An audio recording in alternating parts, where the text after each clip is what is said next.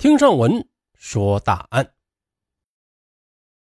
不到二十岁就身陷囹圄的北京女孩张笑，之所以出名，一呢是因为她是一名模特，二是因为她诈骗了奥运冠军张怡宁、王丽琴等人三百二十万余元。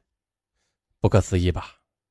这个三呢，是因为她用骗来的百万巨款。购买了一部保时捷跑车，送给了认识刚刚两个月的男朋友。令人感叹的是，这个普通女孩不惜诈骗百万巨款的目的，仅仅是妄图留住初恋男友的心，却不料，在她接受法庭审判的那一刻，她的男友抽身而去了。不到二十岁的张笑只好大祸独揽，承担所有的罪责。这个张笑呢，是个土生土长的北京女孩，她身材高挑，皮肤白皙，长相呢也是甜美，走在大街上绝对是一个很有回头率的女孩。可惜啊，这个漂亮的女孩高中毕业后就没有考上大学。十七岁的张笑呢，也思考着自己今后的道路应该怎么走啊。张笑的父亲是一位工程师。家庭条件在北京再普通不过了。长大后的张笑，她出落成一个时尚的女孩。因为身高的缘故，她很羡慕那些名模们 T 台上的风采。朋友们也经常称赞她优越的外形条件。于是呢，张笑决定当模特。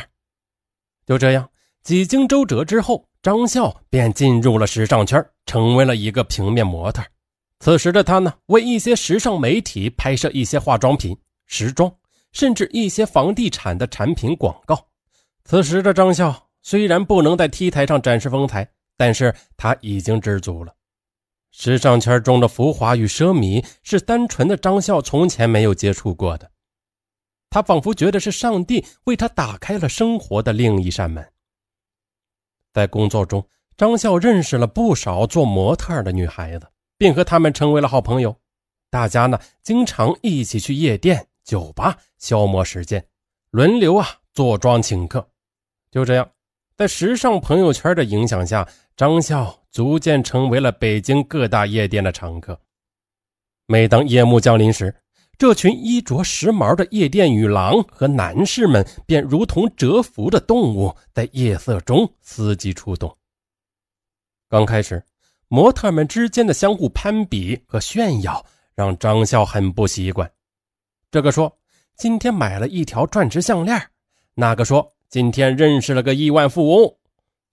当别人问起张笑的家世时呢，他便顾左右而言他，因为啊，他自己没有什么可以拿出来炫耀的。但是呢，朋友们动辄一掷千金的豪态，却让张笑心生羡慕。可是，自己家里只是工薪阶层，没有多余的钱供他挥霍，也没有一个大款男朋友来为他买单呢。张笑发现自己迷失在这种令他又爱又恨的纸醉金迷般的生活里了。他怕同行发现自己的家世，怕别人知道自己没有钱，可是他又无法拒绝这个行业。还有周围的人给他带来的巨大诱惑感。张笑突然觉得自己十分的需要钱，可是这钱从哪来呢？不服输的张笑开始拼命寻找工作的机会，但是呢，有几个商家愿意用一个初出茅庐并不出众的小模特呢？张笑的收入。只能够勉强维持自己的日常费用，常常还要向父母要钱。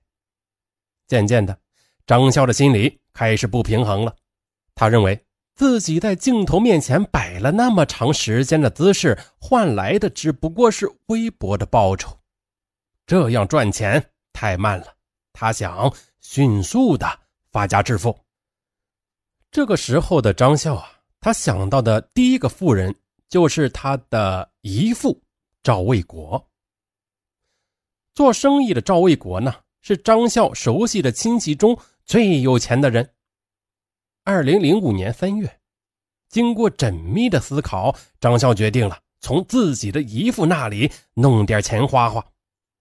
于是，张笑便找到姨父赵卫国说：“姨父，我最近啊正在给一家房地产公司拍广告，这家公司要请我当形象代言人。嗯，他们还说可以让我用低价买到房子呢。”赵卫国一听，非常感兴趣的问道：“哦，他们真的是这么说的？”“嗯，对呀，那还有假吗？这可是形象代言人的待遇之一啊！”每平方米比市场价便宜好几千呢，姨父，这个消息我可没有告诉别人啊，你要替我保密哦。赵卫国他丝毫没有怀疑张笑这个外甥女儿的话呀，他是看着张笑长大的，一直以来赵卫国都很喜欢这个从小就聪明伶俐的外甥女儿，把她当亲生女儿一样看待。只是啊。他没有想到自己已经成了张笑眼里花花绿绿的钞票了。赵卫国对张笑所称的低价房产产生了浓厚的兴趣。没过几天，他就找到张笑问：“笑笑，你能帮你姨父弄套房子吗？”张笑见姨父已经上钩了，他内心一阵的狂喜呀。他扬着头说：“没问题，姨父，您是谁呀？”您可是我最亲爱的姨父呀，别人谁都没有份儿，也有您的份儿。张笑依然信誓旦旦地保证着。看着姨父如此相信自己，张笑心里闪过一丝愧疚。但是呢，想到马上就有巨额的钞票到手，那点良知也是微光一闪，便泯灭在无边的欲海中。为了不引起姨父的怀疑。张笑悄悄地办了一张银行卡，他将卡号告诉赵卫国，说这是房地产公司的账号，往这个账号上汇钱就行了。就这样，从二零零五年三月到七月，在短短的四个月时间里，赵卫国在张笑的要求下，向这个账号共同汇去了一百一十万元人民币。当张笑查阅银行卡里存款的时候，他简直不敢相信。这么容易就骗来了这么多钱。拿到钱后的张笑并没有实现自己的承诺，他根本没有给什么房地产公司当什么代言人，当然也没有为赵卫国买什么房子了。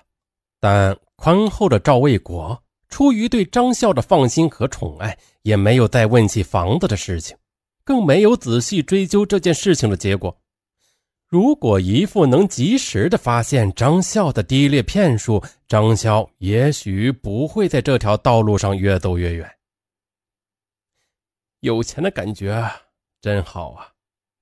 张笑马上就到商场里，将自己以前看上而没有钱买的东西一扫而光了。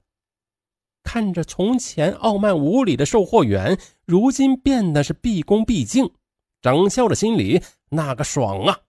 故意的将他们一阵的好折腾，在众人羡慕的眼光中，张潇昂首挺胸，提着大包小袋走了出去。从此啊，张笑也开始像其他模特那样一掷千金了。朋友们聚会时也经常抢着付账，朋友们便笑道：“哎，笑笑，你是不是傍上大款了？”张笑轻蔑的笑笑。我才不会傍大款呢！我梦中的白马王子应该是……这个话呢还没说完，早已经就不相信爱情的姐妹们又开始起哄了。虽然呀，这个张笑身处朝三暮四的时尚圈里，但他依然对爱情有着一份美好的幻想。哎，你还别说，自从邂逅了一个男人之后啊，张笑的人生轨迹发生了改变。能歌善舞的张笑呢，他喜欢交际，常出入茶坊、酒店、娱乐场所，灯红酒绿的生活让他大开眼界。望着昏黄灯光下那一对对关系暧昧的情侣，他年轻的心开始砰砰直跳。他梦想一天能够遇到心仪的白马王子，和他一起享受爱情的浪漫和激情。二零零六年二月。春天已经在催促着冬天离去了。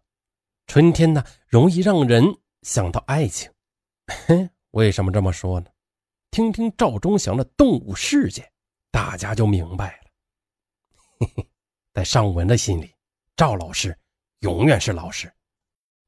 欲知后事如何，咱们下回分解。